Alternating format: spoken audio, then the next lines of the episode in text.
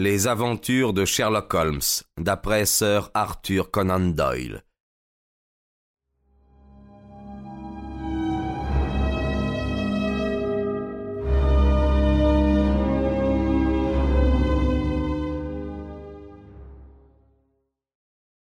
Je ne sais qui vous êtes, s'écria-t-il, ni comment vous avez appris ce que vous savez, mais voulez-vous me jurer que ce que vous me dites est bien la vérité?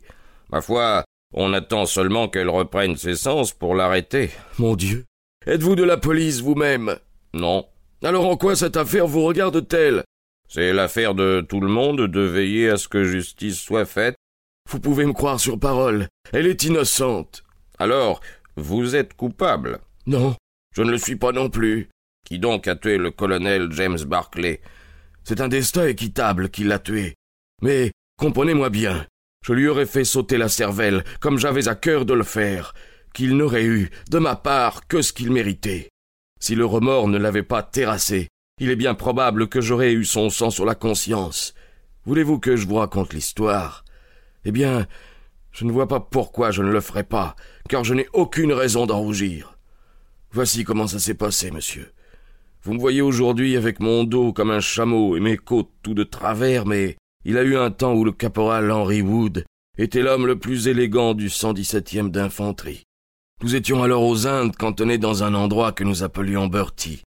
Barclay, qui est mort l'autre jour, était sergent dans la même compagnie que moi, et la belle du régiment, mieux que cela, la plus belle fille qui ait jamais aspiré l'air du bon Dieu entre ses lèvres, c'était Nancy Devoix, la fille du sergent de la garde au drapeau. Il y avait deux hommes qui l'aimaient, mais elle n'en aimait qu'un seul. Et vous sourirez, quand, considérant ce pauvre être recroquevillé devant le feu, vous m'entendrez dire qu'elle m'aimait pour ma fière allure. Eh bien, quoique son cœur fût à moi, le père avait décidé qu'elle épouserait Barclay. J'étais étourdi, insouciant, tandis que lui, il avait de l'éducation. Il se trouvait désigné pour être premier officier. Mais la fille me restait fidèle, et il semblait bien qu'elle serait à moi lorsque la mutinerie éclata et tout l'enfer se déchaîna dans la région.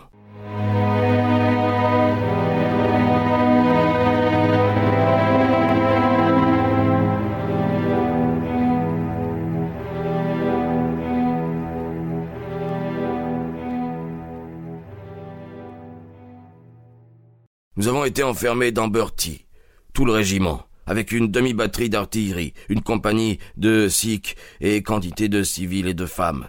Dix mille rebelles qui nous encerclaient, et ils étaient aussi enragés qu'une meute de fox terriers autour d'une cage à rats. Vers la seconde semaine, l'eau manqua, et la question se posa de savoir si nous pourrions communiquer avec la colonne du général Neil, qui s'avançait quelque part dans la région. C'était notre seul espoir, car, euh, avec toutes les femmes et les enfants, nous ne pouvions escompter sortir les armes à la main. Je me suis alors proposé, comme volontaire, pour aller informer le général Neil du danger où nous étions. Mon offre fut acceptée, et je m'en entretins avec le sergent Barclay, qui était censé connaître le pays mieux que n'importe qui. Il me dessina le chemin par où je pourrais traverser les lignes rebelles. À dix heures, ce même soir, je me mis en route. Il y avait mille existences à sauver, mais je ne pensais qu'à une seule, quand je me suis laissé tomber de l'autre côté du mur, cette nuit-là.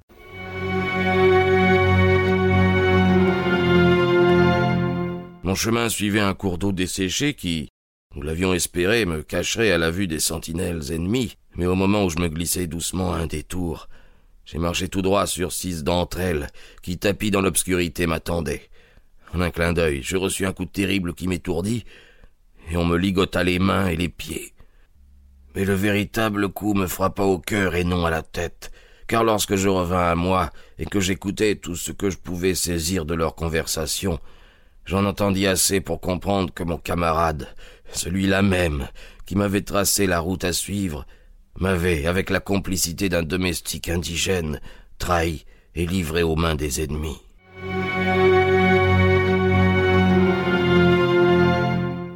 N'est pas nécessaire que j'insiste sur cette partie de mon histoire. Vous savez à présent ce dont James Barclay était capable. Bertie fut délivré par Neil le lendemain, mais les rebelles m'emmenèrent avec eux dans leur retraite et de longues années s'écoulèrent pour moi sans revoir un visage blanc. j'ai été torturé. J'ai essayé de m'échapper, on m'a repris. Et on m'a torturé de nouveau. Vous voyez vous-même l'état dans lequel on m'a laissé. Un groupe de rebelles qui s'enfuirent au Népal m'emmenèrent avec eux, et plus tard on me conduisit du côté de Darjiburg.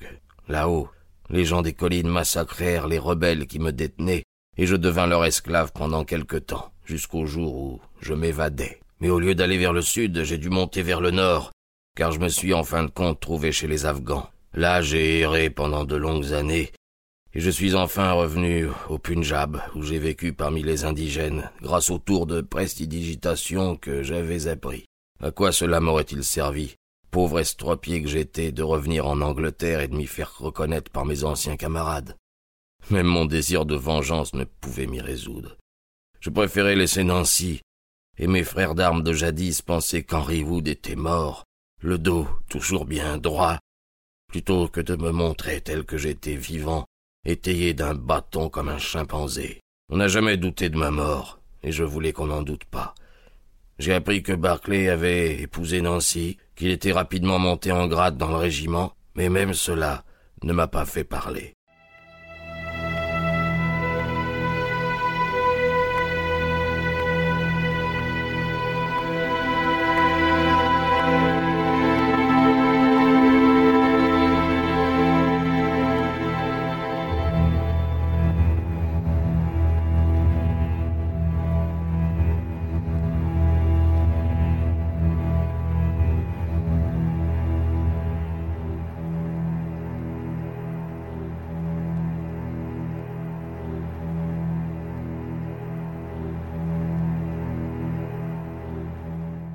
Seulement, en vieillissant, on se prend à regretter la patrie.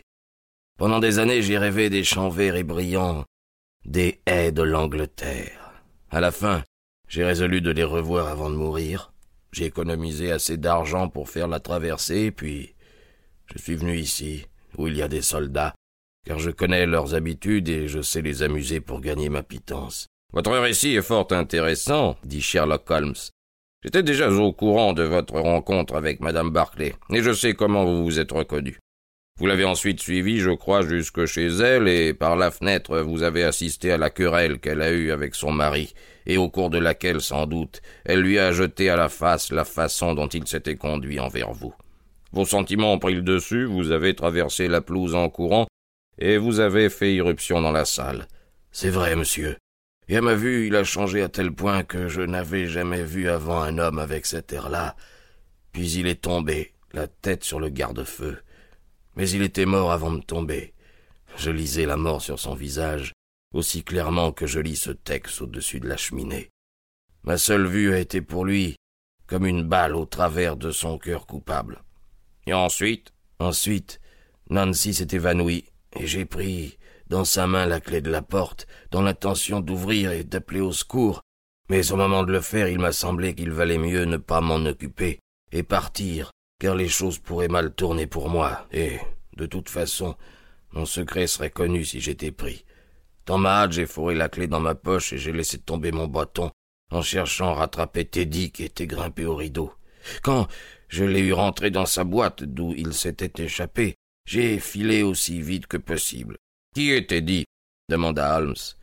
L'homme se pencha dans le coin sur une espèce de cage dont il souleva le couvercle. Aussitôt, en sortit vivement un animal d'un beau rouge brun, fin et souple, avec les pattes d'une belette, un long nez filé et deux yeux qui étaient les plus beaux yeux rouges que j'ai jamais vus dans la tête d'une bête. Une mangouste, m'écriai-je. Oui, attrape serpent. Voilà comment moi je l'appelle car Teddy est d'une vivacité étonnante pour saisir les cobras. J'en ai un là dépourvu de ses crochets à venin, et Teddy l'attrape chaque soir pour amuser les gars des cantines. Rien d'autre, monsieur. Il se peut que nous demandions à vous revoir au cas où madame Barclay se trouverait sérieusement en difficulté. En ce cas, bien sûr, je, je viendrai. Mais sans cela, il n'y a aucune raison d'évoquer ce scandale qui accable un mort, si vil qu'aient été les actions de celui-ci. Vous avez du moins la satisfaction de savoir que, pendant trente ans de sa vie, sa conscience lui a amèrement reproché son infamie.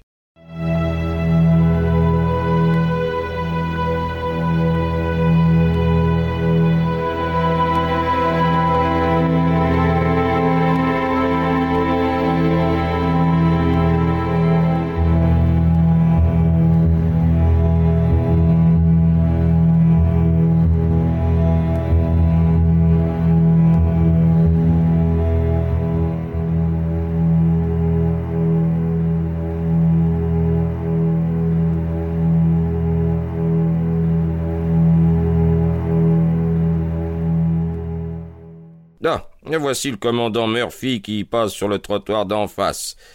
Au revoir, Wood. Je veux savoir s'il s'est produit quelque chose depuis hier. Nous rejoignîmes le commandant avant qu'il n'eût atteint le coin de la rue. Ah, Holmes, dit-il, je suppose que vous savez que tout ce bruit qu'on a fait euh, n'a en fin de compte abouti à rien. Comment cela? L'enquête vient de se terminer. Le témoignage du médecin a démontré de façon concluante que la mort est due à l'apoplexie. Vous le voyez, c'était somme toute une affaire bien simple. Oh, remarquablement superficielle, dit Holmes en souriant. Allons, Watson, je ne pense pas qu'on ait encore besoin de nous à Aldershot. Il reste une chose, dis-je, tout en descendant vers la gare. Si le nom du mari était James et celui de l'autre Henry, pourquoi a-t-on parlé de David? Ce seul mot, mon cher Watson, aurait dû me révéler toute l'histoire. Si j'avais été le logicien idéal que vous aimez tant à dépeindre, c'était de toute évidence un mot de reproche.